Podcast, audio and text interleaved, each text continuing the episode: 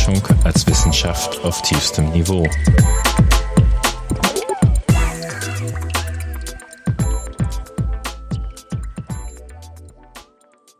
Immer wieder komme ich an diesem Namen vorbei. Oder eben nicht vorbei. Bernd Kliebhahn hat die Klutertöle vermessen, da war ich noch nicht mal im Kindergarten. Und wenn ich obskure Dokumente zum rheinischen Schiefergebirge gesucht habe, tauchte immer mal wieder seine Homepage auf. Als ich einen Höhlenfilm bei Arte bestellen wollte, war die Bestelladresse Bernd Kliebhahn. Die einzige mir bekannte Webseite im deutschen Internet zur Geschichte der Höhlenforschung betreibt Bernd Kliebhahn. Übrigens seit fast genau 20 Jahren. Und dann kommentiert Bernd hier auf der Seite von Podcast Folge 3. Und ich denke mir, mehr als Grund genug, dem Namen mal ein Gesicht zu geben. Bernd wohnt in der Wetterau, nördlich von Frankfurt. Das ist gut zwei Stunden von mir weg. Also habe ich mich bei ihm eingeladen, ins Auto gesetzt und zum ersten Mal seit Monaten Nordrhein-Westfalen verlassen. Wir haben uns lang unterhalten. Über Martell, Max Kemper und die Mammut Cave, Höhlenfotografie und Film, Inszenierung und Authentizität, Höhlenforschung im Sauerland von vielleicht 1920 bis 1980 oder so und über kulinarischen Cast. Die Rubrik Tiefe Themen hier im Antiberg Podcast will sich Zeit nehmen, zuhören und in die Tiefe gehen. Diese Folge ist deswegen lang und das ist auch so gewollt. Wenn euch nicht alles interessiert, könnt ihr mit den sogenannten Kapitelmarken bestimmte Stellen im Podcast anspringen. Die Kapitelmarken sind je nach verwendeter Software, also Podcatcher, durch runter oder zur Seite wischen zu finden, meistens jedenfalls. Auf der Webseite selbst von dieser Folge sollten sie auch nicht zu übersehen sein. Probiert das einfach mal aus. Und jetzt geht's los. Ja, ich bin heute zum ersten Mal endlich beim Objekt meiner Begierde, dem Interviewten und nicht per Telefon, äh, bei Bernd Kliebhahn, der mir über viele Wege zur Kenntnis gekommen ist, aber vor allem liegt bei mir der einzige Höhlenfilm, den ich auf DVD besitze, der auch von ihm ist. Und im Internet findet man ihn vor allem durch, du sprichst das aus Spelian History. Spelian History, ja. Ähm, also der wahrscheinlich einzige im Internet vertretene deutsche Spelio-Historiker bin ich nicht so sicher. Es gibt auch mehrere Leute, die sich für Geschichte der Höhlenforschung interessieren. Genau, aber die haben keine Website. Genau, ich habe extra eine Website dafür gebaut, in der nicht sonderlich viel drin ist und die auch nicht sehr umfassend ist, aber äh, ja, sagen wir mal, ein Anfang ist. Ja, vielleicht fangen wir mal mit dem Film an. Der ist mit einer Arte-Produktion, deswegen ist er nur auf Französisch beschriftet, was meine Kinder schon kaum glauben konnten. Wie, du fährst zu dem hin? äh, das ist doch so weit, sind da nicht Einreisebeschränkungen gerade? Sag ich so, nee, das ist nur Hessen. Dann, da kommt man so über die Grenze. Kannst du mal erzählen, wie es dazu gekommen ist? Ja, also dieser Film äh, heißt Expedition in die Finsternis oder Ex Expedition dans les Ténèbres. Äh, und äh, das ist eigentlich das Ergebnis einer über 20-jährigen Beschäftigung mit einer interessanten Gestalt der Höhlenforschung, nämlich Eduard Alfred Martel. Äh, wenn ich mich recht entsinne, bin ich zum ersten Mal auf den Namen Martel gestoßen, als ich mit meiner damaligen französischen Freundin eine Wanderung durch die Gorge de Verdun vorhatte. Da gibt's in dem, im Verdun große Schlucht, im, äh, in der Provence, im Hinterland der Provence, in der Haute-Provence. Äh, da gibt's den Sentier Martel. Und Martel fand ich irgendwie interessant und dann habe ich aber auch gehört, ja, das ist so ein Pionier der französischen Höhlenforschung gewesen. Und ich bin dann mal in Frankfurt in die Bibliothek vom Senckenberg Museum gegangen. Und siehe da, da gab es ein Buch von Martel. La France ignorée, das unbekannte oder unbekannte Frankreich. Ähm, das ist so in Ende der 20er Jahre erschienen. Und oh Wunder, ich war der Erste, der das Buch ausgeliehen hat. Und das die, diese Lektüre von dem Buch war faszinierend. Da gab es ein langes Kapitel über den Verdun, wo Martell ganz stolz gesagt hat, dass er als allererster komplett den Grund dieses großartigen Canyons äh, erkundet hat. Naja, und mit diesem Buch in der Hand, mit La France Ignorée in der Hand, sind wir dann viele Jahre durch Frankreich gefahren und sind zu den ganzen Stellen gefahren, die er da beschrieben hatte und wo er geschrieben hatte, dass äh, das großartige Naturphänomene seien, die selbst im Nachbardorf unbekannt seien.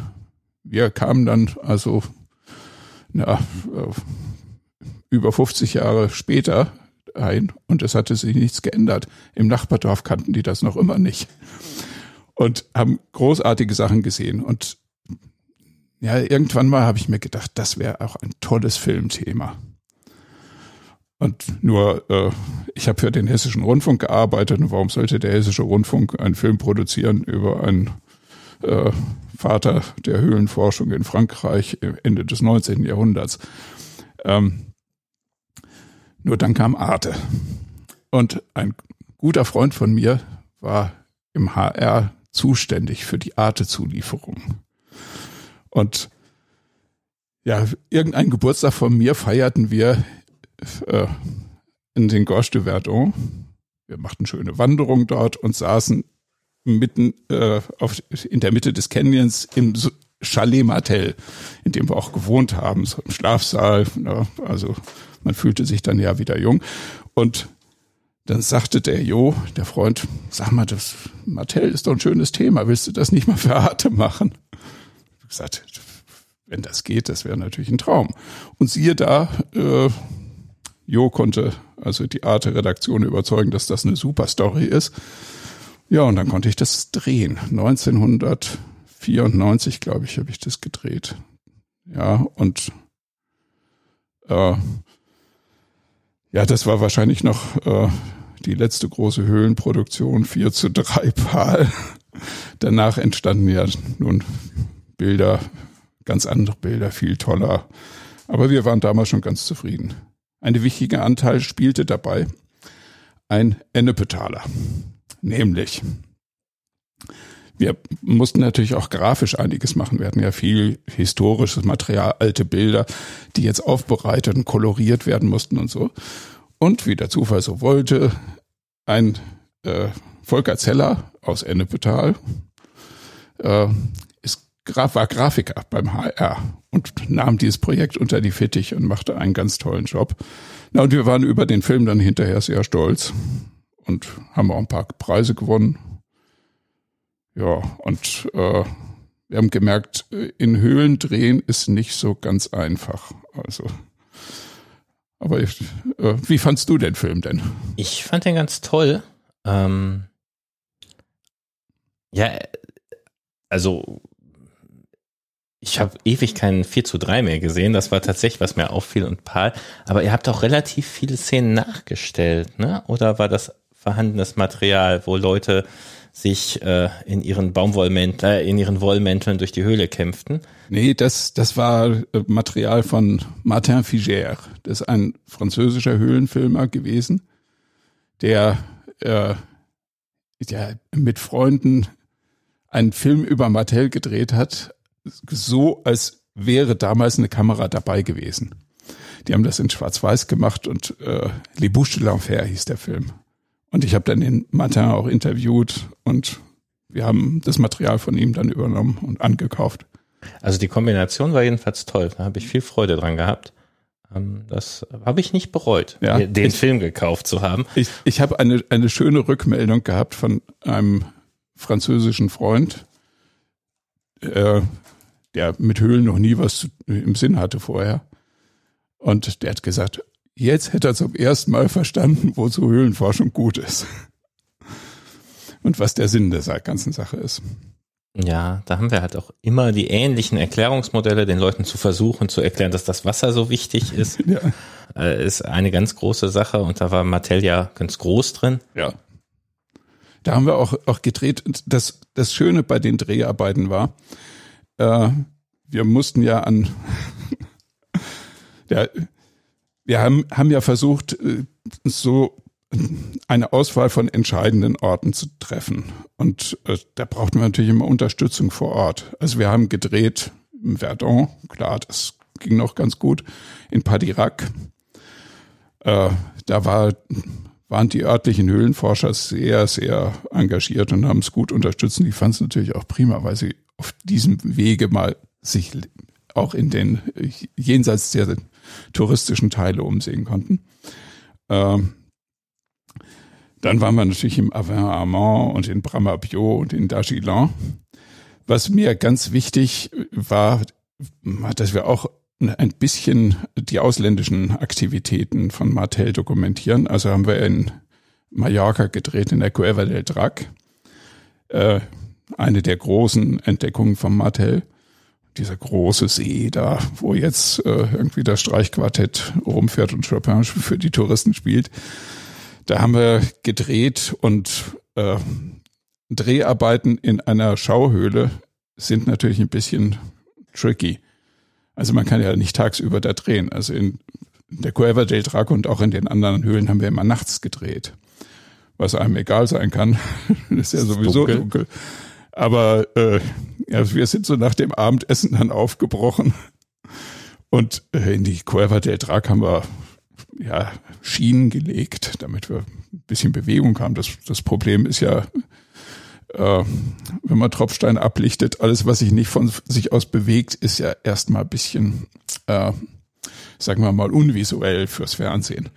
Man braucht Bewegung und der damalige Stand, den, was wir damals machen konnten, war Schienen legen. Also wir haben äh, 15 Meter Schienen in der Cueva del Drac bis einen Kilometer hinter den Eingang getragen und nach Mitternacht wieder zurückgetragen. Oh je, das war ein harter Tag. Äh, auch in, in der, im Avin Armand haben wir auch Schienen gelegt. Da muss man auch ziemlich viele Stufen rauf und runter. Aber der aufregendste Drehort war in England, Gaping Gill. Martell war der erste, der in den äh, tiefsten Schacht der britischen Inseln hinabgestiegen ist. Gaping Gill ist in Yorkshire, auf den Yorkshire Dales. Und da fließt so ein kleiner Bach durch die Gegend und verschwindet plötzlich in einem Loch und plumpst da runter. Und englische Höhlenforscher haben Ende des 19. Jahrhunderts schon versucht, da reinzukommen, aber haben das nicht geschafft. Und Martel mit seiner Technik hat es immerhin äh, prima hingekriegt, diesen 110 Meter tiefen Schacht mit damaligen Mitteln, ich glaube 1894 oder 97, äh, runterzukommen, durch einen Wasserfall hindurch. Und das war eine, eine sensationelle Leistung damals. Und das wollten wir natürlich äh, drehen. Ja, äh, Gaping Kill liegt nicht gerade direkt neben der nächsten Straße.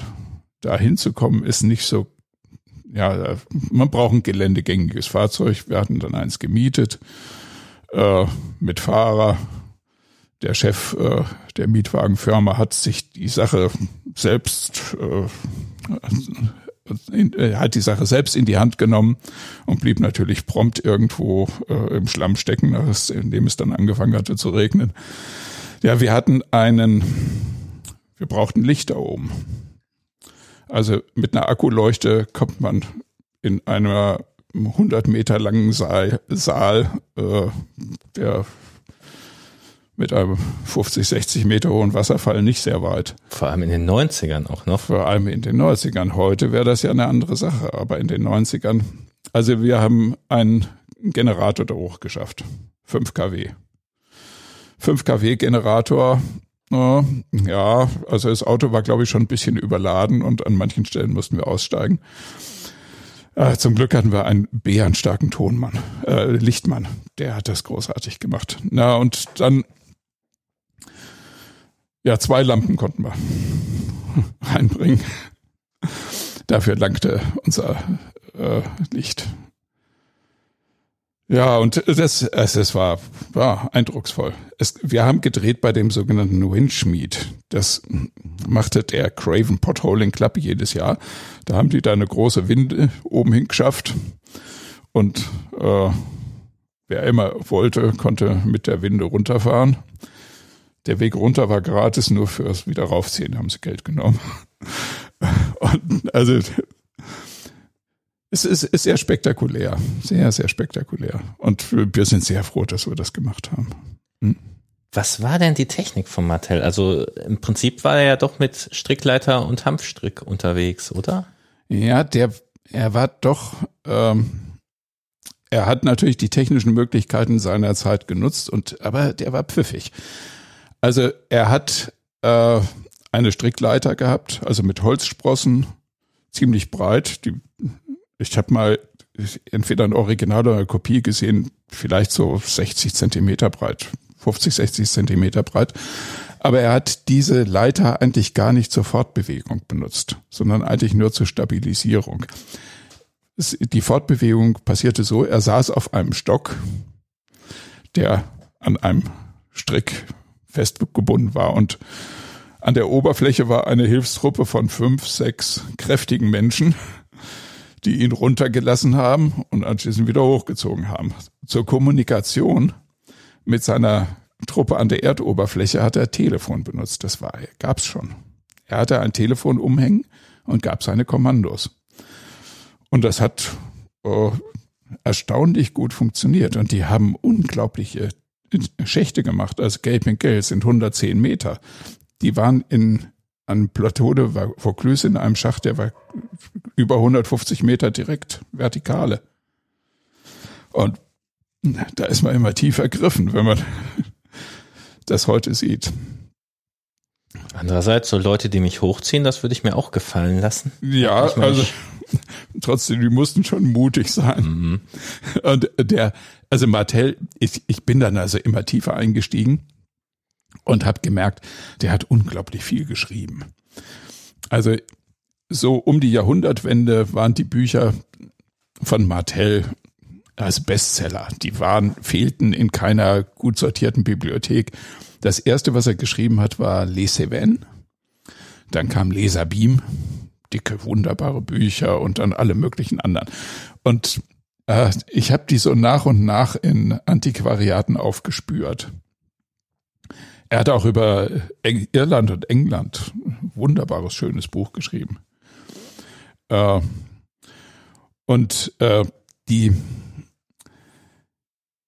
ja, es ist eine wirklich faszinierende Sache. Also mich, zum, mich zumindest begeistert es unheimlich, so ein altes historisches Dokument zu haben, eine Beschreibung, wie jemand sich irgendwelche Höhlen in Irland anschaut und dann diesen Ort wieder aufzusuchen und zu sehen, was hat sich denn da in den letzten 70, 80, 100 Jahren verändert. Also in Irland zum Beispiel gibt's die Two Means. Das ist eine ein Höhlenfluss in der Nähe von, ja, südlich von Galway. Ja. Und äh, als Martell da war und sich das angeschaut hat, lag dieser Höhlenfluss in dem Park von irgendeinem äh, englischen Großgrundbesitzer. Wir sind da hingekommen, von dem Gutshaus stand nur noch eine Ruine und daneben war ein kleines Bauernhaus und ja, so ein Junge sagte uns, ah ja, Tumins ist da hinten irgendwo, müsst ihr in die Richtung gehen und dann über den Zaun klettern und so. Und es, es war fantastisch, war wirklich fantastisch anzusehen. Die, und so stößt man immer wieder auf, auf Dinge, mit denen man überhaupt nicht rechnet. Und äh, man kann sich dann auch so wieder hineinversetzen in, in das, was die Leute damals so erlebt haben. Hat mir viel Spaß gemacht immer. Wann ist er gestorben? Ich glaube 1938. War gar nicht so alt und er ist ganz banal gestorben. Letztlich. Er ist bei irgendeinem Vortrag von ausgerutscht, ein paar Treppenstufen runtergefallen, hat sich irgendwas gebrochen und daran ist er letztlich an irgendeiner Sekundärkrankheit gestorben dann. Gut, dann ist ja mal an der Zeit, seine Bücher zu scannen. Autor ist 70 Jahre tot. Ja, ja. Urheberrecht ist vorbei. Ja. Und wenn die damals schon so schwer zu kriegen waren. Äh ja, inzwischen gibt es von den meisten Sachen Reprints. Äh, aber es lohnt sich unbedingt, die jetzt mal zu scannen. Ich leise dir gern mal. Ich leite das weiter an die VDHK-Bibliothek. Oder ich mach's mal eines Tages. Noch bin ich bei den rheinischen Sachen ganz gut beschäftigt. Ja, also ähm, für mich war der Film, obwohl ich theoretisch über Mattel schon einiges wusste, auch wie international der tätig war und im Prinzip wieder rumgefahren ist und Höhlenvereine weltweit, äh, ja, wie sollte man sagen, gepflanzt hat, äh, inspiriert. Ja, also. Trevor Shaw, so der äh, große alte Mann der äh, Höhlen äh, Spallion History, Trevor hat gesagt, uh, inspired was. Inspired. Aber was ist das Deutsche? Ist das deutsche Wort dafür? Naja. Ja. Ähm, Im deutschsprachigen Raum war der nicht so viel unterwegs, ne? Mm, äh, ja, also geforscht hat er nicht. Er hatte sehr viele Kontakte nach Deutschland.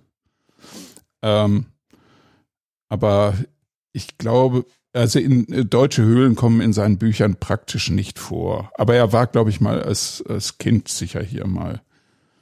In der Schweiz war er, glaube ich, häufiger mit seinen Eltern. Interessant ist, also ich, ich habe dann auch nach dem Film natürlich noch weiter Recherchen fortgesetzt. So ein Thema lässt einen ja nicht los und dann immer wieder noch ein bisschen mehr gefunden und hier noch ein kleines Detail und da noch ein Detail. Und eine Sache, die mich immer interessiert hat, war in Amerika die Mammoth Cave. Martell war 1912 an der Mammoth Cave. Und da wollte ich natürlich auch mal hin. Und äh, 1996 vielleicht ähm, habe ich und, und diesen Martell-Film in Amerika bei der National Speleological Society Convention äh, vorführen können. Also lief da bei dem Videosalon und äh, ich habe überhaupt gar nicht damit gerechnet, dass wir da irgendeinen Preis gewinnen. Da liefen gigantische Produktionen von National Geographic und so. Ja, und erstaunlicherweise äh, hatten wir dann nachher den, einen kleinen Pokal Best of Show und ähm, und auf der Rückreise von, von dieser Convention von Encelada in Colorado habe ich dann noch einen Abstecher zur Mammoth Cave gemacht, in der Hoffnung, dort ein bisschen was über Martell noch zu erfahren. Und die konnten mir da über Martell wenig erzählen, aber dafür haben sie mich auf eine andere Spur gesetzt. Ja, die, also es war natürlich toll, die Mammoth Cave mit äh, den dortigen lokalen Höhlenforschern zu sehen. Äh, es gibt in der Mammoth Cave die Cave Research Foundation. Genau, lass mich kurz für ja. die es nicht so haben, die genau. Eckdaten genau. der Mammoth Cave. Also sie genau. ist, äh, ich glaube, fernab aller anderen Höhlen. Äh, also weil sie einfach so viel größer ist. 800 Kilometer ah, ja, oder sowas? Also, ja, die gehen jetzt so langsam auf die 1000 zu. Und die nächstgrößte bekannte ist 200. Also sie ist auf jeden Fall in ganz vielen Dimensionen ganz einzigartig. Äh, und es gibt auch keinen, der die ganze Höhle befahren hat. Vermutlich, weil Logischerweise nicht. So gigantisch ist, dass da äh, Generationen von Höhlenvereinen sich äh, in der Höhle aufhalten können, ohne sich je zu begegnen und so. Ne? Ich, auch Dutzende von Eingängen, glaube ich. Ne? Ja. Also, also es ist äh, definitiv als System zu sehen und auch sehr lange bekannt. Ne? Ja, also die Mammoth Cave liegt in Kentucky. Also, und die war, glaube ich, im 18. Jahrhundert schon be bekannt und genutzt. Die wurde genutzt zunächst als Düngemittellager und als Salpeterquelle. Also in der, der Zeiten der, der Unabhängigkeitskriege in Amerika ähm, brauchten die Leute irgendwie Schießpulver. Und äh, das haben sie mit der äh, fossilen Fledermaus-Scheiße äh, produzieren können. Da hat sie halt Ammoniak. Und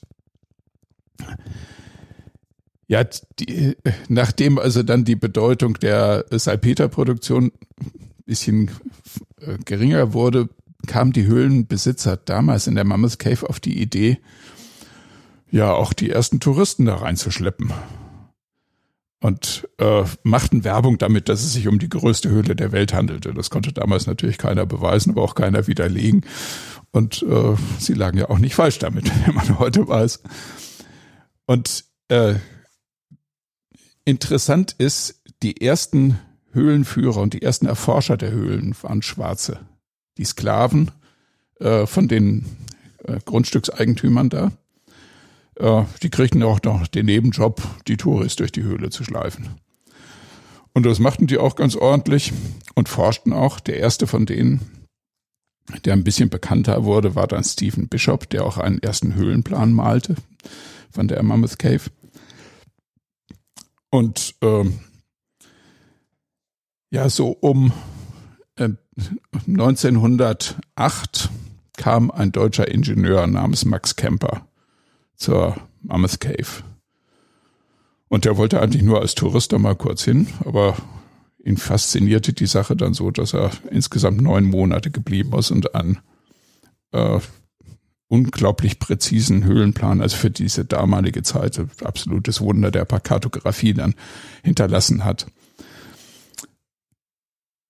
Nun, als ich 1996, glaube ich, äh, in der Mammoth Cave zum ersten Mal ankam, zeigten mir äh, Rick Olsen, der Biologe von dem äh, Park, und Chuck, einer von den Rangern, und Stan Sides, der damalige Häuptling von der Cave Research Foundation, äh, ja, ziemlich viel in der Höhle. Wir kamen in die Martell Avenue und sie sagten mir, wo Martell überall damals vermutlich gewesen sei.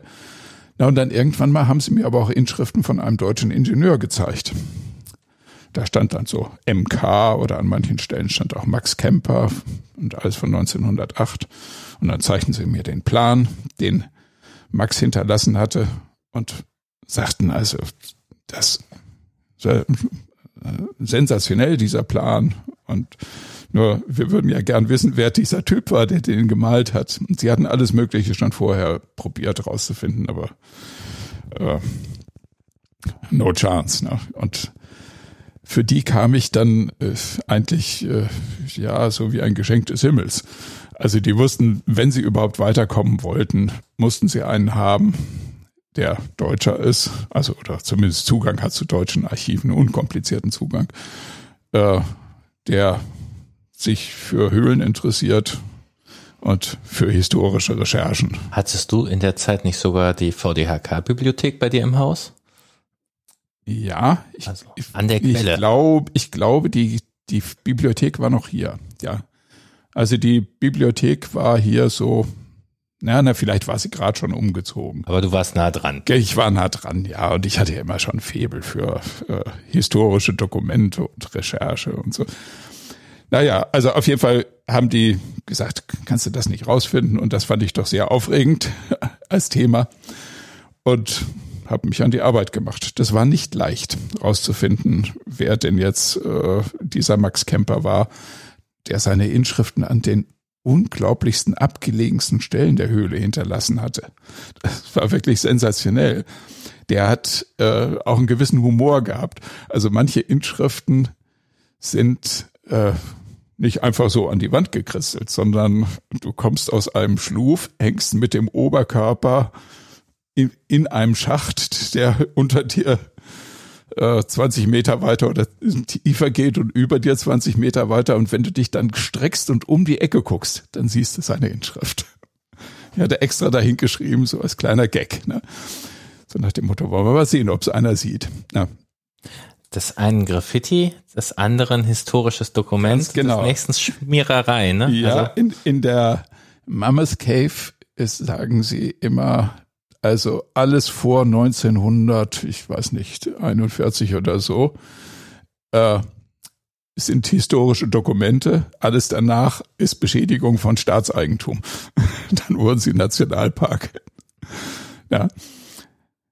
Ja, also die, die Recherche nach Max war nicht einfach, aber nach neun Monaten hatte ich seinen äh, 85-jährigen Sohn am Telefon. Und das war fantastisch. Zwei Tage später saßen wir dann bei ihm am Tisch und er erzählte und und die Familie hatte auch noch alte Unterlagen und eine äh, Schachtel mit Fotos, die er in der Höhle gemacht hatte und ein Notizbuch, wo er aufgeschrieben hat, äh, an welchem Tag er welchen Höhlenteil erkundet hat. Und das hat äh, ja den den äh, amerikanischen Freunden doch sehr gut gefallen.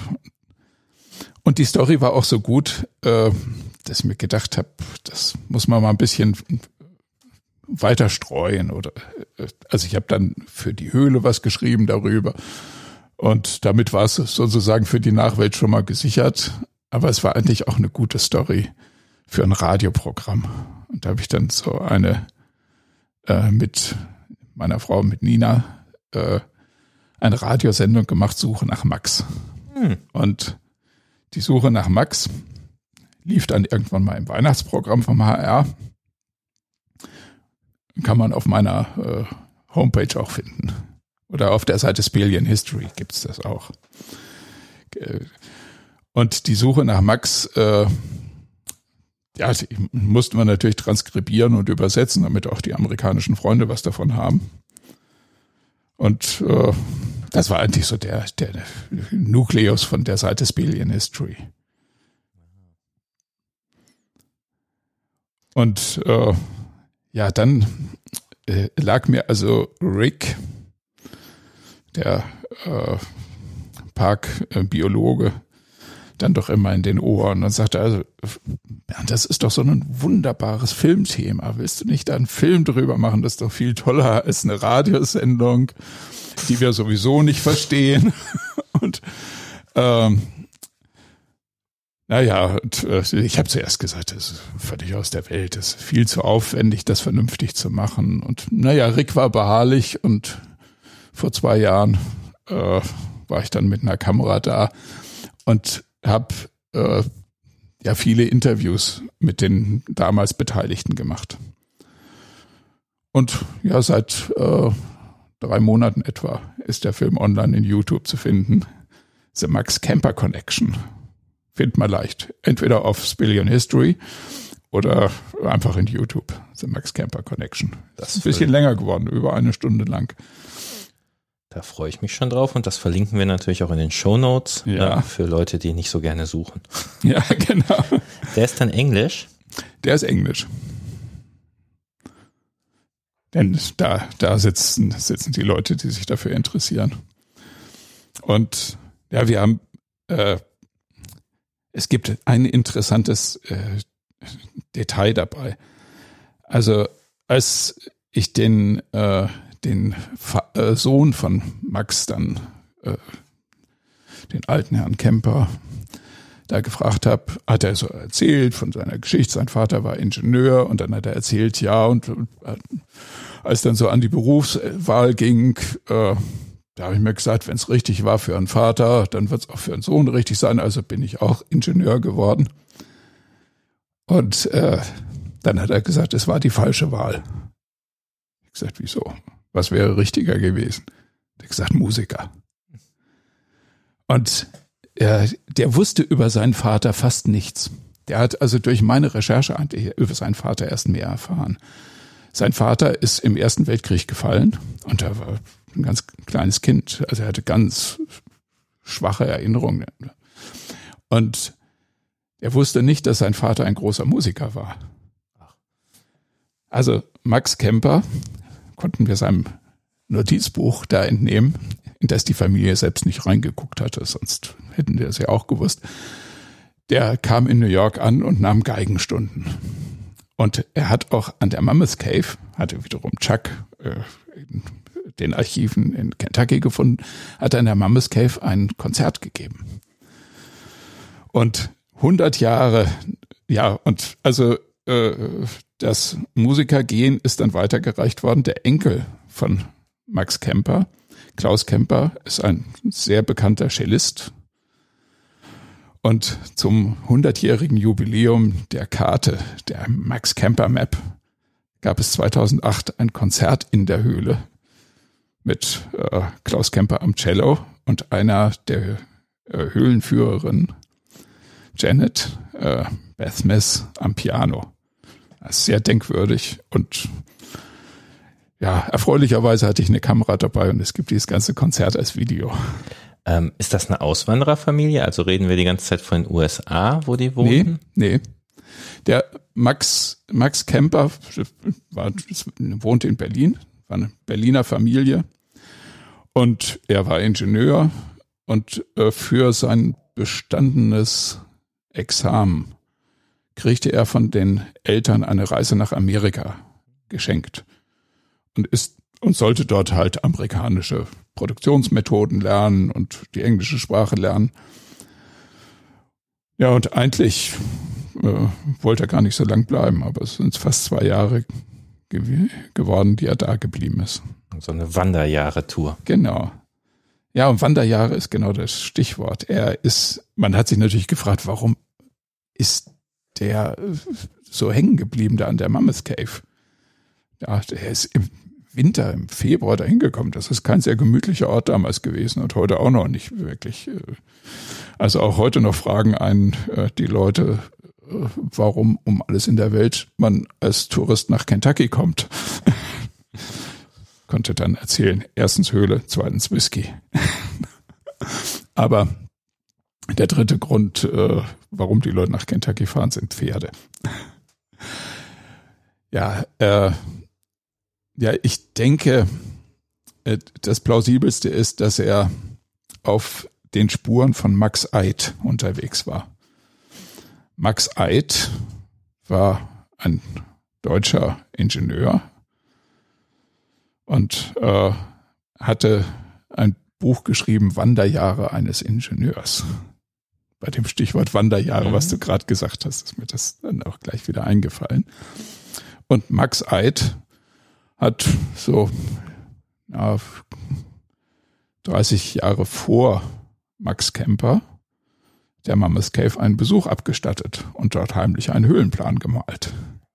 Wann sind wir da? 1860 oder? Ja, ja, so in der Gegend etwa.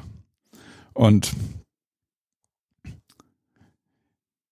ja, und äh, also während ich so meine Max Kemper Recherchen hatte, erschien in den Abhandlungen des Verbandes ein Heft von Hans Binder, Max Eid und sein Plan der Mammoth Cave vom 19, 1800, 1900, nee, 1800 so und so viel. Ich gedacht, das kann doch nicht sein, dass zufällig zwei Ingenieure an derselben Höhle an Höhlenplänen äh, arbeiten in Abständen von ein paar Jahren. Und ich glaube, es gibt da schon einen, einen Zusammenhang. Das ist aber auch lustig, dass zwei Leute 100 Jahre später sich wiederum ja. mit zwei Ingenieuren gleichzeitig ja. beschäftigen. Ja, und genau. Also Hans Binder äh, war ja auch sehr an äh, Geschichte der Höhlenforschung interessiert. Der, ja, ich glaube, es gibt so bei den Höhlenforschern äh, die Aktiven, denen es um äh, Neuland und Forschung unter der Erde gibt und äh, äh, ich gehörte äh, also dann irgendwann mal schon nicht mehr dazu. Also so als Jugendlicher war ich dann in der in Ennepetal in der Kluterthöhle noch aktiv, aber später verlagerte sich das bei mir doch eher, muss man sagen, in Richtung Höhlentourismus. Äh, aber es ist so die Faszination für die Vorgänger, was die erforscht haben, was die bewegt hat, was die rausgefunden haben und auf deren Spuren dann weiter so Zeitreisen zu unternehmen, die ist bei mir dann halt sehr stark geblieben bis heute. Ja, also auch spannend, dass du erzählt hast, du hast du im Prinzip mit einem Reiseführer von 1920 äh, unterwegs warst in Frankreich. Ja zumindest Untertage hat sich ja auch nicht so viel getan. Äh, ja. Die Geologie ist halt in geologischen Zeiten ja. unterwegs. Ja. Also es, es, hat sich natürlich schon einiges verändert, aber natürlich stärker an der Oberfläche. Ne? Also die, ich war jetzt vor ein paar Jahren nochmal in den Gorge de Verdon. Ah, da, der Sentier Martel ist mit großem Aufwand wieder ordentlich saniert worden. äh, der die Fortsetzung der Sentier TCF ist inzwischen äh, in einem äh, ziemlich verrotteten Zustand, weil Unmengen von Menschen da durchtoben und äh, dafür dringend Sanierungen erforderlich wären. Ja, viele Orte, die damals völlig unbekannt waren oder nur wenigen äh, Experten bekannt waren, die sind jetzt allgemein gut und da trampeln äh, große Menschenmengen herum und das ist ja auch ihr gutes Recht. Also, ja, vielleicht sind wir auch selbst ein bisschen schuld, dass wir das populär gemacht haben. Also im Tourismus ist ja, muss sich immer jeder Backpacker und Globetrotter klar sein, dass er die Speerspitze des Pauschaltourismus ja. ist. Ja, ja, also der Geheimtipp von heute ist die touristisch übernutzte Stelle von morgen. Da darf man sich nichts vormachen. Und äh, Geheimtipps äh, werden abgebaut wie Bodenschätze. Was für ein schönes Bild nicht mal, was für ein starkes Bild. den Bodenschätzen. Mhm. Ja, und wie bei den Bodenschätzen ist dann hinterher nicht mehr so viel da wie vorher. Und oft stehen die Eingeborenen nachher ärmer da als mhm. vorher. Da ist auch was dran. Also ja. Wobei ich, ich denke, der Wirtschaftsfaktor von Höhlen, der ist nicht so gering. Also Martell hat er mal gesagt, äh, also, dass ein starkes Motiv für ihn ist, dass er dieses diese fantastischen Landschaften in Frankreich bekannt machen will. Und er hat dann geschrieben, um Glück und Wohlstand bis in die letzten Täler zu bringen, äh, wie das die Schweizer mit ihren tollen Bergen gemacht haben. Also ich denke, sowas wie Patirac, das ist ein Wirtschaftsfaktor für die Region. Und äh, also ich kann es schon gut verstehen, dass äh, in äh, strukturschwachen Gegenden mhm. man schaut, dass man irgendwas findet, womit man Leute in die Gegend locken kann, in der Hoffnung, dass sie noch etwas mehr Geld dort lassen. Denn sonst, sonst äh, leeren sich diese Gegenden immer mehr. Die Abwanderung ist ja massiv. Ja, sie werden halt der Freizeitort und das Sportgerät. Ja, Fotografie war ja, also bevor ich mich für die Höhlenfilmerei interessiert habe, war natürlich Fotografie ein Thema. Und äh, es gab jetzt neulich mal vor ein paar Jahren wieder ein Treffen äh, der äh, Höhlenfotografen, der deutschen Höhlenfotografen, HÖFO heißt die Veranstaltung. Was kaum einer weiß, diese Veranstaltung, die es jetzt seit 40 Jahren gab, ist 1980 hier in Münzenberg ins Leben gerufen worden. Und die ersten Gedanken dafür wurden hier in diesem Raum, in dem wir jetzt sitzen, formuliert. Ich glaube 1979. Ja, also damals saßen äh, Franz Lindenmeier, Wilfried Lorenz und ich hier und wir guckten uns Bilder an wie man das so gern machte. Und äh, wir haben Dias dann noch oder natürlich Dias. Und zwar die, wir hatten hier so einen langen Tisch stehen und die Dias, ich hatte immer einen Dia-Projektor griffbereit und eine weiße Wand und an diese weiße Wand da drüben wurden die Bilder dann projiziert da, wo jetzt die Gitarre hängt. Und äh, da konnte man jederzeit sofort sich gegenseitig beliebig viele Bilder zeigen. Ja, und wir hatten damals als äh, engagierte Höhlenfotografen äh, das Problem, äh, was vielleicht jetzt noch immer für Höhlenfotografen haben, dass äh, ja ein wirklich belastbares Publikum nur andere Höhlenfotografen sind. ja, also im Freundeskreis äh, lässt ja das Interesse nach dem 50. Foto deutlich nach. Und äh, aber Höhlenfotografen gegenseitig können sich hunderte von Bildern zeigen und finden das noch immer toll. Und die anderen Höhlenforscher sind ziemlich schnell dann bei äh, Mitleid mit den Blitzsklaven und wie genau, hast du den denn genau, dahingestellt? Ja. Und ja. ja, und wir hatten damals gesagt, es müsste doch eigentlich mal ein Treffen geben von Höhlenfotografen. Und das erste haben wir 1980 hier gegenüber in, äh, in der Kneipe im ehemaligen Dorfkino gehabt. Das ist so ein großer Saal. Und Da kamen dann so, na, um die 30 Leute zusammen. Und dieser Saal verwandelte sich so in eine große Wohnhöhle. Da schliefen dann die Leute auf Isomatten und irgendwo in den Ecken. Und ja, wir haben uns zwei Tage lang Fotos angeschaut. Und es war großartig. Es war sogar ein internationales Event. Tony Oldham kam aus Wales mit einem kleinen Lieferwagen und verkaufte Bücher oder versuchte Bücher zu verkaufen. Ich weiß nicht, ob eins losgeworden ist. Aber Toni schrieb hinterher eine begeisterte äh, Geschichte über dieses Höhlenfotografentreffen in der von ihm herausgegebenen Zeitschrift British Caver. Und er sagte, es wäre also ganz, ganz großartig gewesen. Und der Satz, der mir am besten gefallen hat, war, As an added attraction, beer was available day and night for one mark a bottle.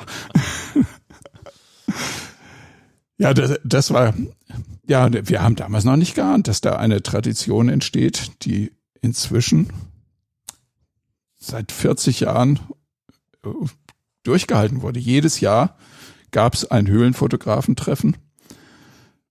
Letztes Jahr ist das erste Mal, dass es ausgefallen ist wegen Corona. Ja, und äh, da kamen dann natürlich auch noch so andere äh, ich weiß noch, beim ersten Meeting hat, hat glaube ich, bereits haben die Pitch schon 3D-Bilder gezeigt. Mit bunten Brillen dann? Mit bunten Brillen, ja. Ja, und Höhlenfotografie, das hat sich natürlich, also wie die Höhlenfilmerei, unglaublich verändert. Ja, die, äh, also damals, das war ja Altsteinzeit der Fotografie. Also wie wir die ersten Fotos gemacht haben, gab es noch nicht mal die, die Servoblitze. Wenn du den Blitz von der Kamera entfernen wolltest, musstest du ein entsprechend langes Kabel haben, um den Blitz auszulösen. Da, die Stoffels hatten da extra so kleine, kleine Rolle, wo sie ihr Blitzkabel aufgewickelt haben.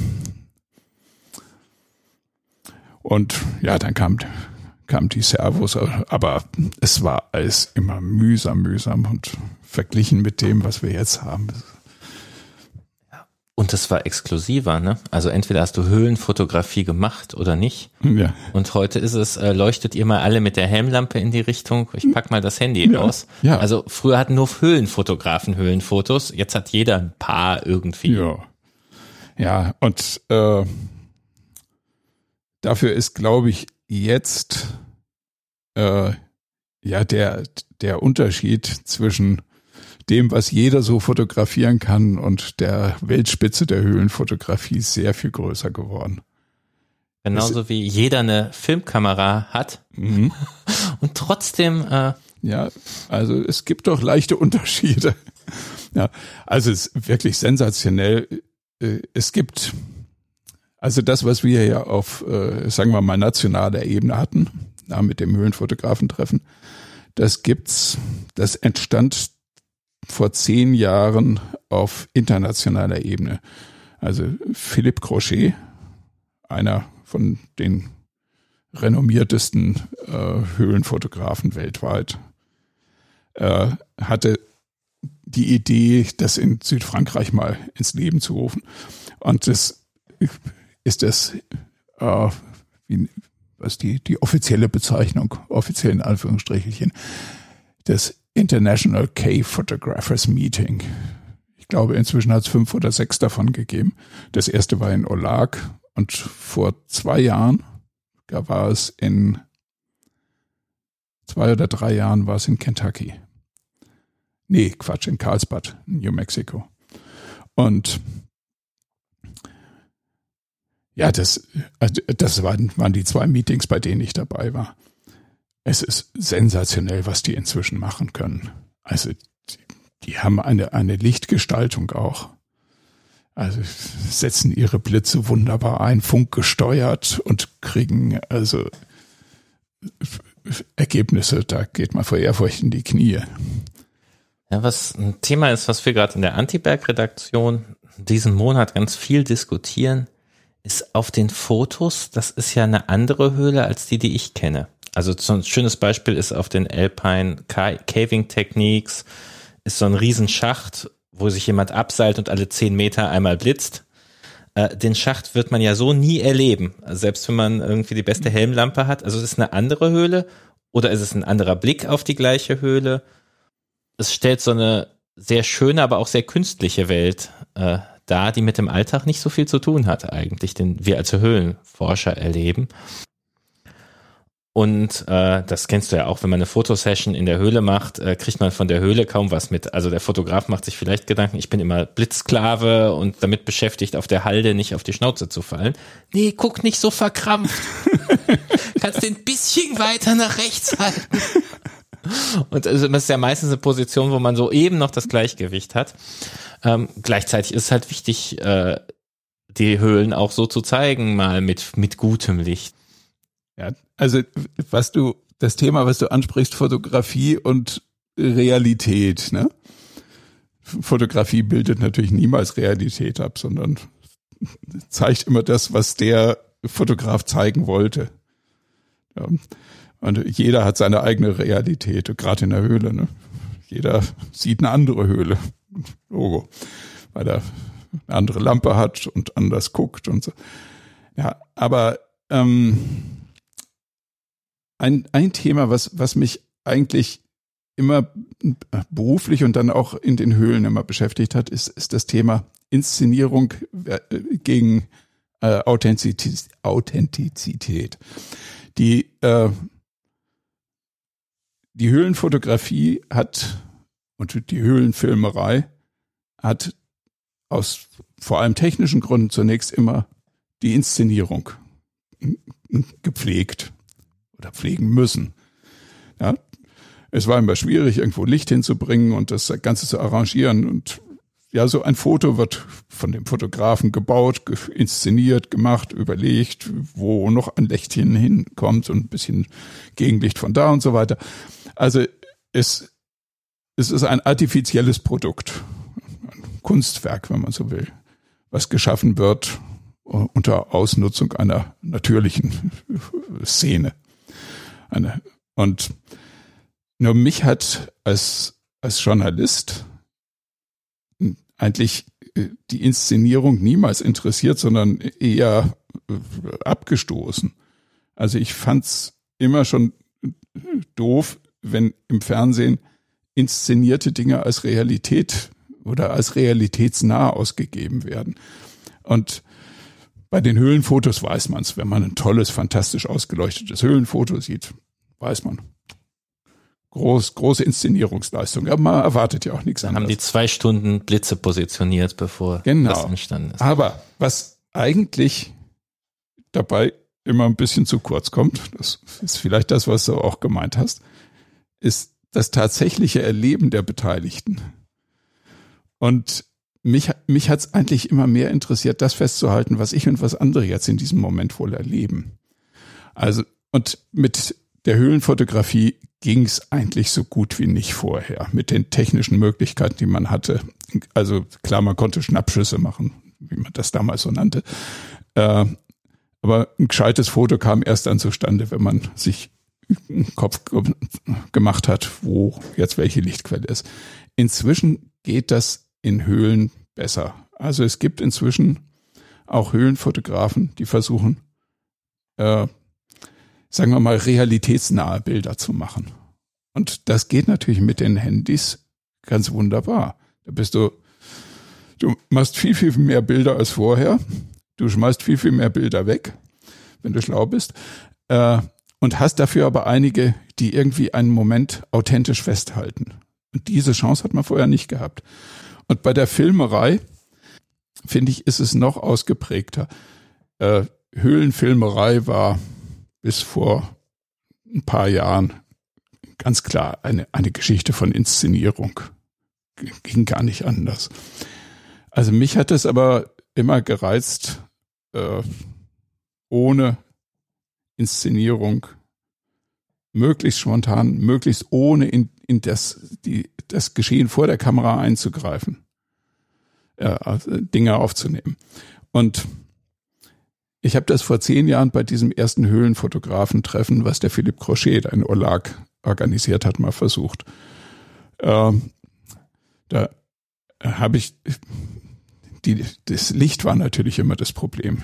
Wie kriegst du Licht rein? Also damals kam aber dann, es gab noch nicht die schönen, vor zehn Jahren die schönen LED-Leuchten, die wir jetzt haben. Aber damals gab es so kleine batteriegetriebene Lampen, die eigentlich ein ganz schönes, weiches, angenehmes Licht gemacht haben und äh, die man auch einigermaßen stoßsicher transportieren konnte.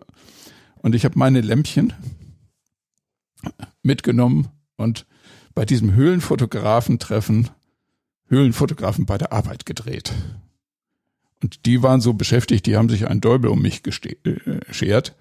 Und ich habe da meine kleinen Lichtschächtelchen aufgebaut. Ich kam ja mit wenig Licht aus und habe da gedreht. Und während alle sich fotografiert haben, habe ich Bilder von Fotografen gemacht und gleich vor Ort geschnitten. Und äh, ja, am Ende des dieses einwöchigen Meetings gab es dann eine Vorführung von schönen Fotos und ich habe also ein Video dann gezeigt, wie diese Bilder entstanden sind. Und äh, das ein paar Jahre später habe ich dann in Karlsbad nochmal so ein Video gemacht. Findet ihr auch irgendwo in, in, in YouTube. Du kannst die Links setzen. Ja, das ist ein interessanter Punkt, weil klassische Höhlenfotografie, würde ich sagen, beschäftigt sich überhaupt nicht mit Menschen. Mhm. Der Höhlenfotograf will immer einen Menschen im Bild haben, aber du bist da halt Vergleich. genau, das war's aber auch. Ja. Und äh, üblicherweise entweder guckt man süß in die Kamera oder mhm. mit so einem Blick in die Ferne ja. oder vielleicht mal die Nase Richtung Tropfstein, mhm. den man bewundernd anguckt. Wohingegen, also weil die Fotografie auch immer nur einen Moment aufnimmt. Äh, Aber der Film hatte diesen Luxus nicht. Der war einfach langweilig gewesen, wenn nicht äh, er von Menschen handelt. Ja. Das ist interessant. Also das ist tatsächlich, mir fallen jetzt keine Filmaufnahmen ein, von denen ich würde sagen, die sind so anonym und naja, vielleicht doch so ein bisschen, du hattest vorhin National Geographic erwähnt, da sind oft so große Räume, Kameraschwenk und ja, das war's, also die also, gewaltige Natur, aber ganz oft geht's halt auch um die Menschen im Film. Hm. Ja, die Menschen sind immer nie. interessanter als das Dekor, in dem sie rumlaufen. Das Dekor ist auch prima, aber eigentlich die, die Menschen machen die mhm. Sache spannend. Ja, das äh, große Thema halt bei der, bei der Höhlenfilmerei ist, wenn du Menschen hast, die rumlaufen, dann hast du Bewegung. Äh, Film bedeutet Bewegung. Ja, also niemand schaut sich freiwillig längere Zeit irgendetwas an, wo sich nichts tut. Ja, der, das Schicksal der Webcams. Ja. Und äh, ja, du, du hast entweder Leute, die was machen, tun, oder du musst die Kamera bewegen. Inzwischen kann man natürlich da wunderbare Sachen machen. Also an, Anfangs musste man Schienen legen. Ich habe dann dann so auch so, so kleine Mini-Rail-Systeme mir gebaut, äh, um in Frankreich in der Grotte Malaval da irgendwelche Exzentriks in Bewegung zu setzen. Hat eigentlich ganz gut funktioniert. Ähm, heute macht man das ganz toll. Also fliegt man mit einer Drohne dadurch. Ja, du hast vorhin ähm, die alten Recken erwähnt, beziehungsweise ähm, bei dem Höhlenfototreffen zum Beispiel die Stoffels, die ja in NRW ganz aktiv waren. Äh, aber du hast noch ein, zwei Generationen davor auch noch persönlich mhm. kennengelernt. Ja, ich habe ja, also meine aktive Zeit unter der Erde liegt ja in den 60ern.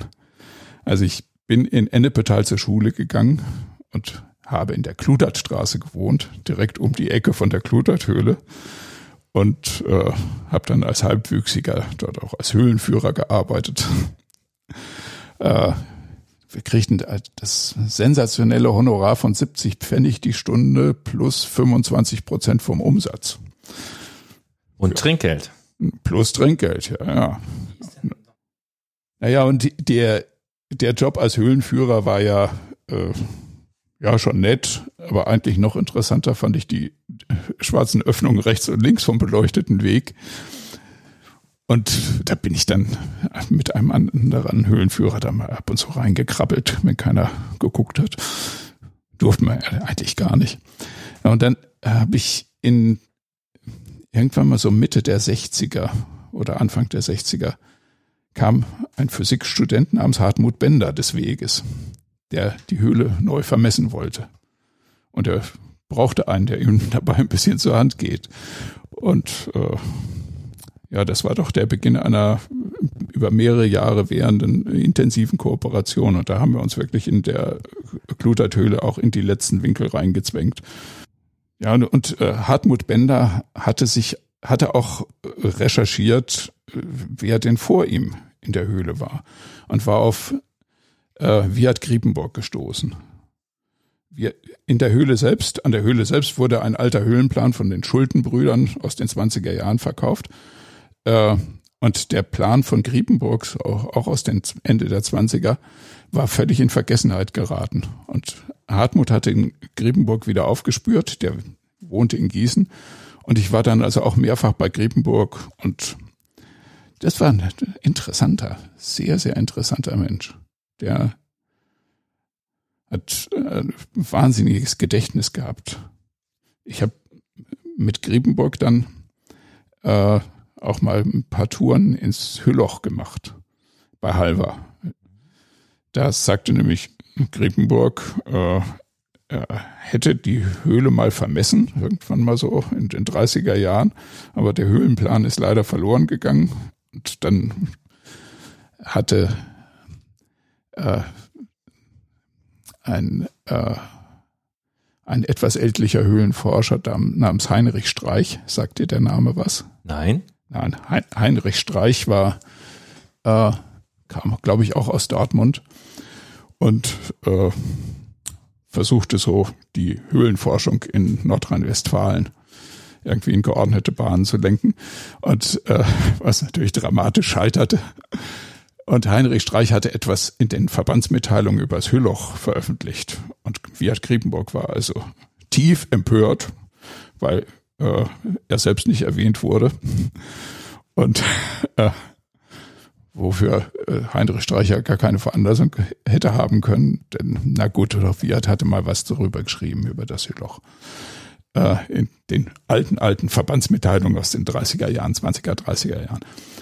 Auf jeden Fall, Viat sagte, das wäre alles völlig falsch, was der äh, Heinrich Streich da publiziert hätte und er wollte jetzt mal endlich einen neuen Höhlenplan veröffentlichen, also seinen alten nochmal nachholen. Also waren wir im Hülloch äh, ein paar Mal und kamen genau auf die Länge, die Viat damals auch publiziert hatte.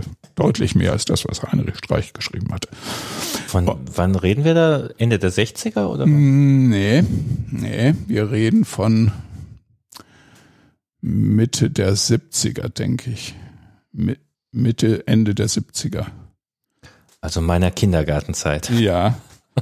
Und äh, also Viat war schon über 70, aber war eigentlich noch ganz, ganz munter. Und ich habe ihn dann, war mit ihm dann mal im Lörmecketal. Östliches Sauerland sagt ja was. Kennst du die Gegend? Hm, ja, also nur vom Hören sagen. Ja, also Wirt äh, sagte, er war da in verschiedenen Höhlen, unter anderem Snöppers Höll oder so. In, und da hätte er doch in den 30er Jahren irgendwelche Käferfallen aufgestellt. Da müsste er doch mal gucken, ob die noch da sind. Es war irgendwie hinreißend. Wirt verschwand in der Höhle, rumpelnd hinter irgendwelchen Steinen und kam dann mit irgendeiner kleinen Schachtel wieder raus, die äh, randvoll gefüllt war mit toten Käferchen.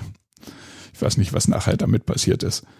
Und im Lörmecketal spazierten wir so herum und plötzlich war Viat verschwunden.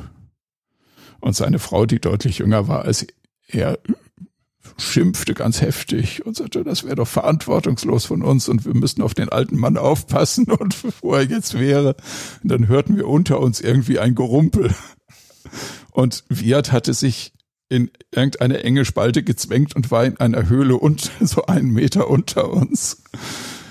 Und ja, er kam auch wieder raus und seine Frau beruhigte sich dann langsam. Ja, also Fiat hat gute Sachen zu erzählen gehabt. Der war eine interessante Figur.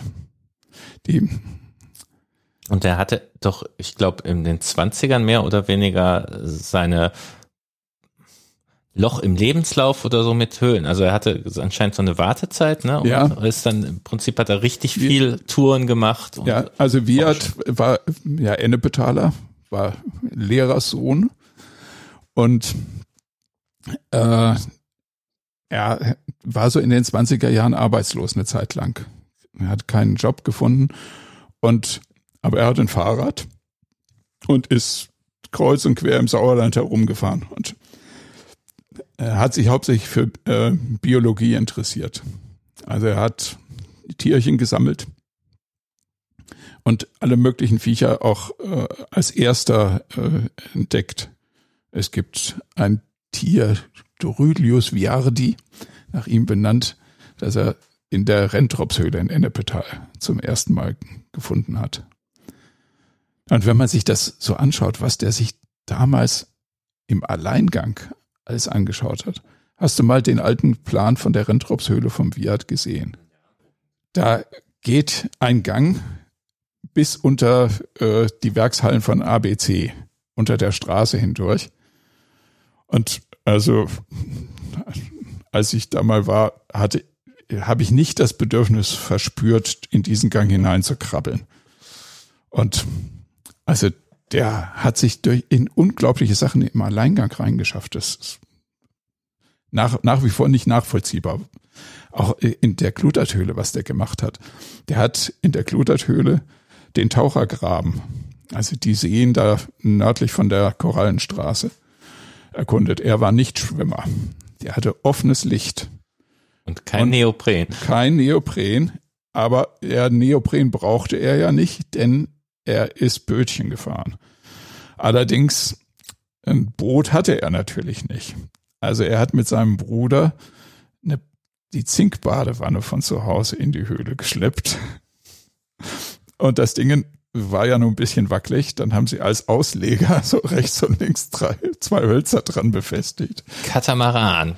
wie so eine Art Mini-Katamaran und damit sind sie da in dem Tauchergraben rumgefahren. Und wenn du dir das anschaust, auf dem alten Plan von ihm, Respekt, Respekt. Der ist doch auch heftig niedrig an einigen Stellen da. Ja, Das- ja. Das ist sehr sportlich Ja. mit der Badewanne. Da muss der sich aber schwer gedückt, bü- gebückt haben. Ja, und in, in dem See, den See hinter dem Ostsee, den Orkus, hat er auch sich genau angesehen. Und äh, der Zugang dorthin ist ja ziemlich eng. Das ist ja Mhm. so eine enge Spalte, die runterführt. Da passte ihre Badewanne nicht rein. Und da hat er sich dann irgendwo ein Schlauchboot geliehen. Und äh, das Schlauchboot aufgeblasen passt ja auch nicht durch die Spalte. Das heißt, der muss dieses Schlauchboot irgendwie aufgeblasen haben, am unteren Ende dieser Spalte irgendwie balancierend. Also sehr eindrucksvoll. Außerdem war der Junge schlank damals. Also der ist durch 18 Zentimeter breite Spalten, Spalten durchgekrabbelt. Und hat sich da in, also wenn wir heute in der Kluterthöhle äh, so eine Passage wie das Heizungsrohr haben. Ja, gut, da weiß man, das wird dann irgendwann mal ungemütlich eng und man schnauft ganz schön. Bis, also jetzt würde ich das nicht mehr machen, ne? aber äh, aber man weiß, da kannst du von vorne bis hinten irgendwie durchpassen. Aber die, die sind ja damals, oder er ist allein da reingekrabbelt, ohne zu wissen, ob er nicht vielleicht an eine Stelle kommt, durch die er nicht durchpasst und dann muss er rückwärts das Ganze wieder zurückgehen. Erstbefahrung ist immer noch mal was ganz ja, anderes. und um diese, diese rechten 90-Grad-Kurven da. Oh je, also ich habe sehr, sehr viel Respekt vor dem gehabt, was die damals gemacht haben. das Heizungsrohr habe ich eine Zeit lang alle zwei Wochen gemacht, aus Trainingsgründen. Ja, das ist gut für die Kondition. Dann habe ich erstmal angefangen, einen Stein mitzunehmen zum Training. mhm. Dann dachte ich, aber natürlich habe ich das auf der halben Strecke total bereut. Und dann dachte ich, wenn ich den hier liegen lasse, weiß ja jeder, dass der von mir sein muss. Das ist unfein. Ähm, Fand ich. als nächstes hatte ich dann zwei Wasserflaschen im Sack, die konnte ich dann unauffällig unterwegs leeren, wenn ich die Schnauze voll hatte. Hatte nur noch den leeren Sack. Ja, das ist schon Weißt, weißt du übrigens, wo die äh, etlichen Namen äh, in der Kluterthöhle herkommen, wie Heizungsrohr zum Beispiel? nee. Ja, die, die Namen gab es vorher nicht. Also wie ich mit Hartmut Bender dann über unserem äh, schönen, wunderbaren Höhlenplan saß, haben wir gedacht, äh, manche Stellen brauchen einfach Namen. Die, also in dem alten Schuldenplan waren das ja einfach nur Nummerierungen. Ja, ich glaube Nummer 51 gab's da. Das äh, und man, manche Orte, also Ostsee, Westsee 1, 2, die hatten historische Namen, aber für andere Stellen gab es einfach keinen Namen. Wir haben gedacht, das ist irgendwie nix. Und haben dann eine Redaktionskonferenz gemacht und dabei entstanden dann so schöne Namen wie äh, Heizungsrohr und Angstschluf und so. Der Angstschlüfe gibt's ja wohl einige. Ja, ja, das ist trivial. Ne? Aber Heizungsrohr fand ich irgendwie ganz nett, besonders wenn man es im Plan so mit diesen 90 Grad äh, Winkeln sieht. Ich glaube, der Klutertöle fehlt eine Rutschbahn, die ja eigentlich auch jede. Ja, auch die Rutschbahn gibt's. Die Rutschbahn gibt's in der Klutertöle auch. Und zwar äh, hinter dem Königssee. Also vom Königssee, äh, der Führungsweg geht ja jetzt vom Königssee über so ein Gitterchen über mhm. den Bach und dann Stufen hoch. Ja. Und vorher waren, äh, war, der, war das eine Sackgasse. Also es endete am Königssee und dann war nur noch der Bach. Und wenn man durch den Bach gewartet ist, kam man zu einer zur Rutschbahn. Ah. Da, wo jetzt die Treppen sind. Und das war deswegen natürlich rutschig, weil man vorher durch den Bach gegangen war. Ne? Also überbaut heutzutage. Ah. Dann warst du auch in der Bismarckhöhle unterwegs. Die ja, war doch natürlich. offen zu der Zeit. Ja, ja. Ja, ja. Die äh, in der, in der Bismarckhöhle äh, gab es ja im Störungssee ein, ein offenes Ende. Da kam, war aber Griepenburg nicht weitergekommen mit seiner Badewanne, da war er nicht hinzukommen. Und äh, ja, und das war ihm irgendwie als Nichtschwimmer suspekt. Also wir sind dann durch den, mit Neopren, durch den Störungssee bis zum Ende. Und rechts hochgeklettert. Ich glaube, jetzt steht eine Leiter da. Die, aber äh, wir, wir sind da hoch, hochgekrabbelt. Das war ganz scharf korrodiertes äh, Keine schöne Material. Ecke. Ja. Und dann kamen wir dann zu einem kleinen Loch, aus dem ein bisschen, nicht viel, aber ein bisschen Wind rauskam. Und das Loch war etwa so zehn mal zehn Zentimeter. Und ja, wir haben gedacht, also wenn wir überhaupt irgendwie in Richtung Kluterthöhle weiterkommen, dann an der Stelle. Also für die Nicht-Ennepezaler Kluterthöhle fünfeinhalb Kilometer östlich im Klutertberg, mhm. Bismarckhöhle 1,3, glaube ich, ja. aktuell westlich im Klutertberg. Hydrologisch sind die verbunden und das ist der große Traum natürlich, eine befahrbare Verbindung zu finden. Ja. Und da, äh, da gräbt man seit 50 Jahren an der ja. Stelle. Ja, na, und wir hatten, wir waren, denke ich, die ersten, die dann auf der anderen Seite vom Störungssee waren. Ne, denn die, da, da krabbelten nicht viele Leute in der Bismarckhöhle damals rum. Die war zwar offen und bis, bis zum Störungssee kamen die Leute, aber danach brauchtest du Neopren und das war da in den 60er Jahren nicht so weit verbreitet. Äh, der Hartmut Bender hatte einen Neoprenanzug, weil der auch Taucher war. Und irgendwie hat er noch einen aufgetrieben, in den ich so mit Mühe und Not noch reinpasste. Äh, naja, wir sind dann da hochgekrabbelt und es war irgendwie klar, es, an der Stelle müssen wir, müssen wir durch. Also ich glaube, wir haben vier Wochen gemeißelt, bis wir dadurch, heute geht es ein bisschen einfacher, Borschhammer, ne? aber wir haben das mit Hammer und Meißel gemacht und dann passte der Hartmut durch und ich noch nicht. Oh, da kann er ja von der anderen Seite helfen. Ja, das haben wir dann so gemacht. Also ich, ich, ich kam dann durch, äh, nachdem ich mich ausgezogen hatte und meinen Brustkorb vorne und hinten ordentlich mit Schlamm beschmiert hatte. dann hat er gezogen, machst es plopp.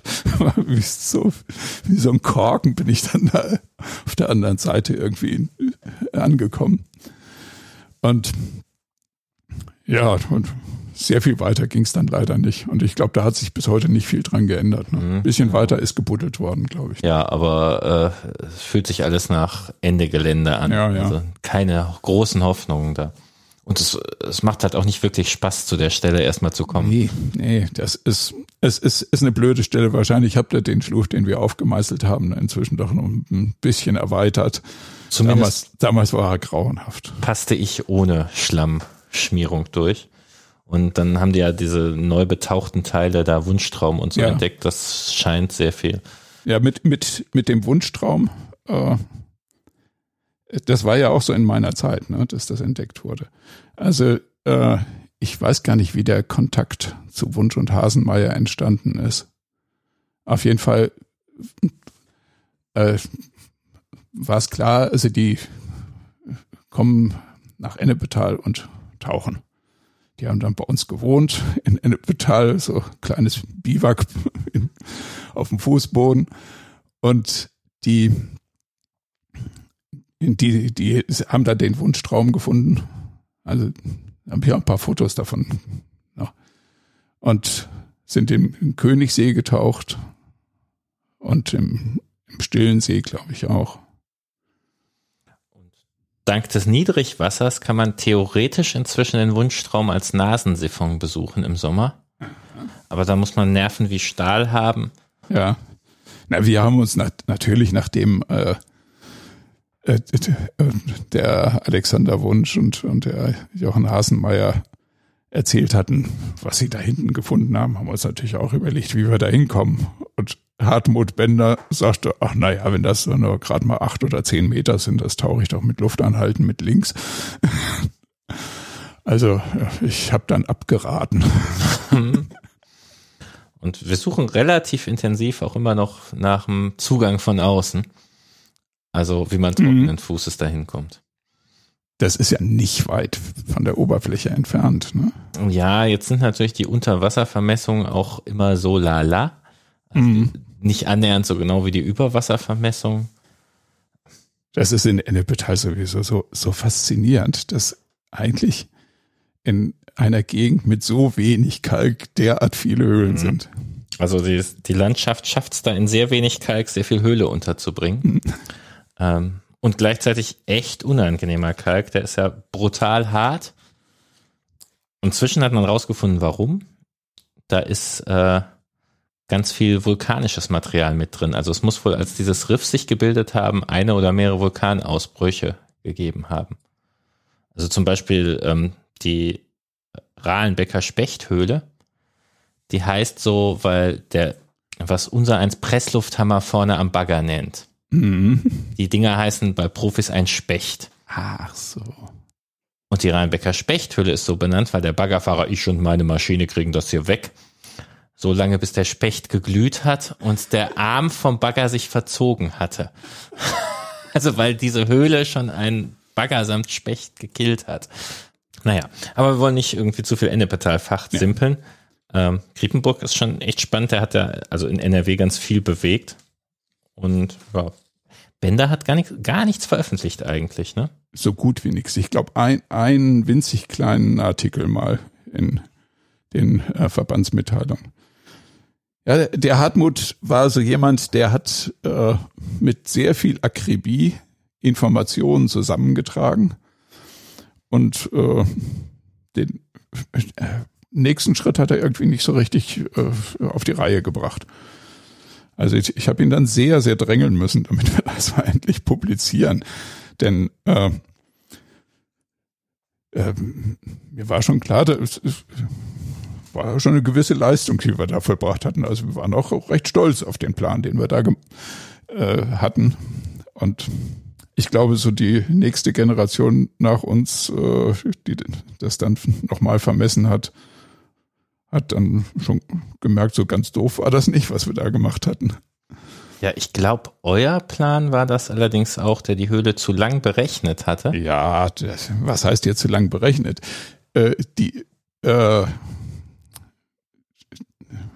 es ist ja nicht so einfach zu definieren, wie eine, wie lang eine Höhle ist. Also heute wird im Arbeitskreis Kluterthöhle gesagt, ja, streng nach Trimmel und da ist in diesem Höhlenbuch von dem irgendwie auf einer halben Seite erklärt, wie Kreuzungen zu vermessen sind. Das ist aber natürlich, weil die Ennepetale auch so wenig Höhle haben, die sich gut einteilen müssen. Also so ein alpiner Höhlenforscher, der sagt, wie Kreuzungen korrekt berechnen. Ich habe Besseres zu tun. Ich werfe da einen Messzug durch und gut ist. Und die Ennepetaler äh, sind ja gerne mit dem Lineal und dem Geodreieck äh, ja. unterwegs, ihre Höhlen zusammenzurechnen. Ja. Äh, aber ja, ne, äh, also die, die, die Diskrepanz entsteht natürlich dadurch. Äh, ich glaube, ihr habt, wenn ein kleiner Gang von einem großen Gang abgezweigt ist, sozusagen die Länge von der Höhlenwand des großen Wand genau. berechnet. Äh, wenn du so an alle alpinen Großhöhlen rangehst, werden die alle deutlich kürzer. Und es wird deutlich mehr Arbeit. Aber beim, bei der Klutertöle war halt das Schlimme, dass sie unter fünf Kilometer plötzlich wieder war. Ja. Also auf 4,9 ja. niedergeschrumpft. Naja. Aber, äh, aber von, von daher, du, du kannst bei einem, einer verzweigten Höhle beliebige Längenangaben fast machen, je nachdem, wie du Kreuzung definierst. Vor allem die große Frage, ist es eine Halle mit Säulen ja. oder sind es zwei Gänge mit vielen Verbindungen? Ja, also und, äh, bei der Klutertöle, wenn du immer sagst, wir addieren äh, die Mitte aller Gänge, dann kommst du auf die Angabe, die wir hatten. Ja, ja, das war auch ein sehr guter Plan. Plus bezüglich ja. der langen Berechnung ist unser Vorstand sehr meinungsstark, um das mal freundlich ja, auszudrücken. Ja, meine Güte. So what? Also uns, uns kam es äh, natürlich auch schon drauf an, dass da ordentliche Zahl ist. Ne? Wenn wir plötzlich sagen, das ist nur noch 4,9 Kilometer, also ich glaube, da haben sie sich auch gut drüber ausgeschwiegen, bis sie dann wieder über fünf waren.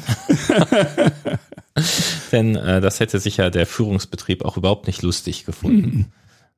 Wir haben jetzt gar nicht über Benno Wolf gesprochen. Ist, ja. Also untergekommen ist der, der ja ganz sicher mal. Natürlich, aber, ähm, natürlich. Ähm, die, also die, äh, da ist natürlich Herr Friedhard Knolle derjenige, der das am besten recherchiert hat. Und äh, ich weiß eigentlich darüber nur das, was ich vom Friedhard weiß. Also es ist wohl, ich weiß nicht, ob das publiziert wurde, aber äh, es ist wohl so, dass Benno Wolf ins KZ geschickt wurde, weil irgendwelche anderen Menschen an seiner Bibliothek interessiert waren. Und dann gab es ein langes Rätselraten, wo denn diese Bibliothek abgeblieben ist. Ich denke, sie ist in Nürnberg gelandet. Aber äh, keiner weiß es so genau. Ich glaube, in den VDHK-Nachrichten war da sogar mal was von das, Knoll. Ja. muss man mal suchen. Mhm. Ja, und Benno Wolf hatte auch Kontakt mit Martell, soweit ich weiß. Ja, das, da, da gab es ja damals intensive internationale Kontakte. Ja, die waren auch noch große Briefeschreiber. Ja. Alle. Hm. Na, und da ist sicher noch eine Menge zu finden. Um, irgendwann mal werden all die Archive gründlich durchforstet, digitalisiert, aufbereitet. Das Digitalisieren ist das geringste Problem als Aufbereiten und Verstehen ja. und äh. Naja, sichern ist ja schon mal was. Ja, und andererseits, ich, ich stelle mir das immer noch den Moment vor, wo jemand bei der NASA ruft, braucht noch jemand die Bänder von den Mondlandungen? äh, ich brauche nämlich gerade eins. Also ich meine, die haben die überschrieben. Da, ja. da, das gibt's ja. einfach nicht mehr. Die ja. einzige Kopie ist jemand, der einen Videomonitor abgefilmt hatte. Äh, da ist ja heute echt nicht mehr dran zu denken. Ja, also heute äh, ist nur die Frage, wie findest du es wieder? Also aber ich bin ein großer Anhänger der Digitalisierung. Auch die ganze, ganze Höhlenliteratur, die historische Literatur sollte man doch flink scannen. Ja, sind wir ja dran. Also äh, äh, sehr unkoordiniert noch. Ähm. Ja, aber du, das kann man in, in dem Moment, wo man es mal hat, kann man ja nochmal drüber nachdenken, wie man das zusammenführt. Und, ja, und also. wenn das doppelt und dreifach und zehnfach hast, ist auch nicht schlimm. Ja bei irgendeinem wird es dann mal nicht gelöscht. Ja, solange man sich nicht verlässt, dass die anderen es haben. Also bei uns ist, wir haben seit zehn Jahren eine vereinsinterne Mailingliste und alle Fotos werden da immer drauf gepostet. Mhm. Dann haben die alle ja auf der Festplatte. Aber wie groß dann doch das Problem ist, wenn du von dem Einsatz von 2012 mal ein Foto haben möchtest, äh, ist bitter. Da kommt mir Cast und Küche in den Kopf. Kannst du dazu noch was erzählen? Ja, also das war bei einem dieser Höhlenfotografentreffen irgendwo in Bayern. Da äh, habe ich mal der Runde ein bisschen was über einen neuen Forschungszweig der Höhlenforschung erzählt, nämlich Kast und Küche. Das hielten alle natürlich erstmal für einen Witz und das war ja eigentlich auch eher ein Scherz. Aber so, wenn man auch länger drüber nachdenkt, ist es gar nicht so abwegig. Also Höhlenforschung ist ja ohnehin sozusagen eine, eine Querschnittsforschung. Also Höhle allein gibt's ja nicht. Es gibt ja nur immer Höhle in Verbindung mit irgendwas. Höhle in Verbindung mit Mineralogie, mit äh, Biologie, mit äh, Geschichte, äh, mit Tourismus, mit was auch immer. Und warum nicht Höhle in Verbindung mit Essen? Das ist doch, ja. Etwa gleichzeitig übrigens entstand die Arbeitsgruppe Höhle, Religion, Psyche. Da geht's eher um das äh, Spirituelle, ja, logischerweise. Bei uns äh, als Genussmenschen stand eher das leibliche Wohl im Vordergrund. Na, ja, also äh, Cast und Küche entstand äh, aus der äh, Begegnung von zwei Passionen. Also bei mir für den Untergrund und bei Nina äh, für Kochen, fürs Kulinarische. Und wir haben gemerkt, äh, also es war ja schon dann ganz klar, im Urlaub äh, habe ich dann eher unsere Schritte so in Richtung Cast-Gegenden gelenkt. Und Nina studierte dann den Guide Michelin oder andere Nachschlagewerke, ob es in der Nähe des Cast-Objektes nicht auch irgendwie ein schönes Restaurant gibt. Und äh, wir haben gemerkt, das ergänzt sich eigentlich ganz wunderbar. Und es gibt zwischen Untergrund und Essen natürlich unglaublich vielfältige Beziehungen. Und wenn man da mal drauf achtet und sich ein bisschen dafür interessiert, stößt man auf mordsinteressante Stellen.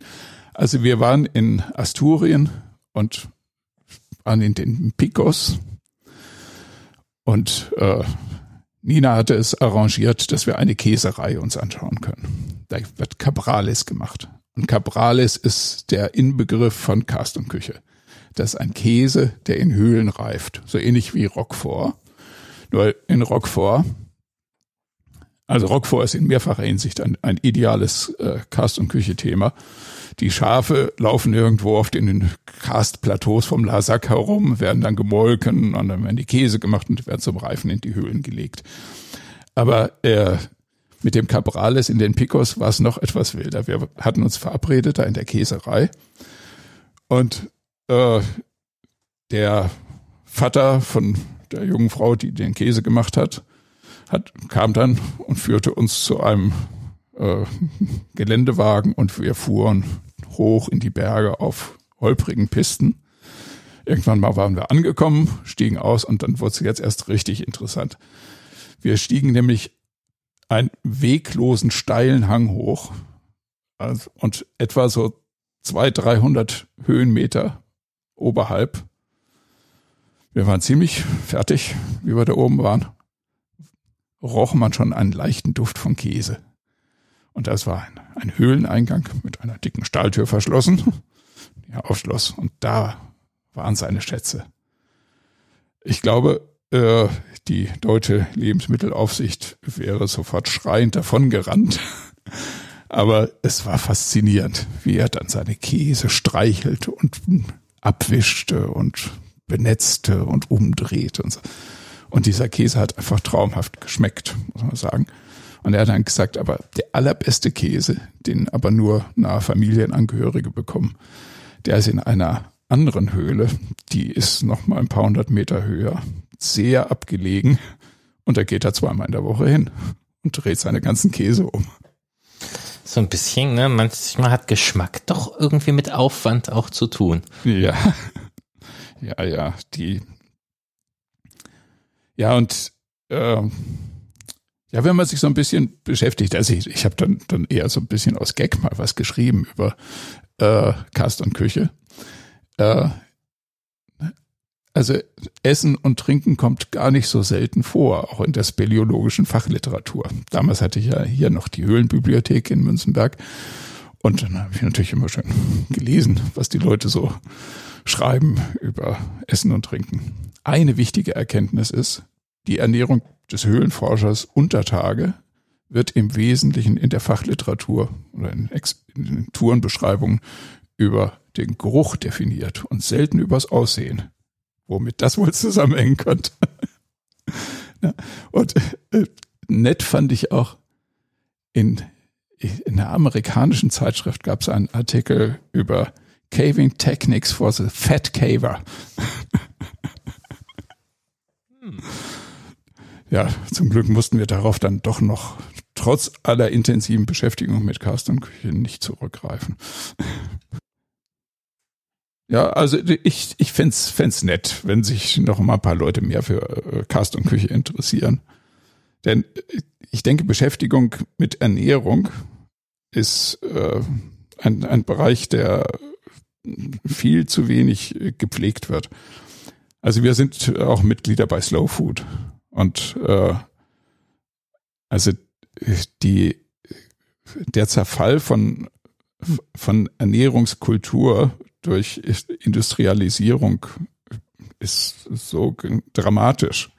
Und die Qualitätsverschlechterungen, die da herbeigeführt werden. Also ich, mehr Qualitätsbewusstsein, auch ein Bewusstsein dafür, dass man äh, sich nur von Abfällen ernährt, wenn man immer die billigsten Sachen kauft.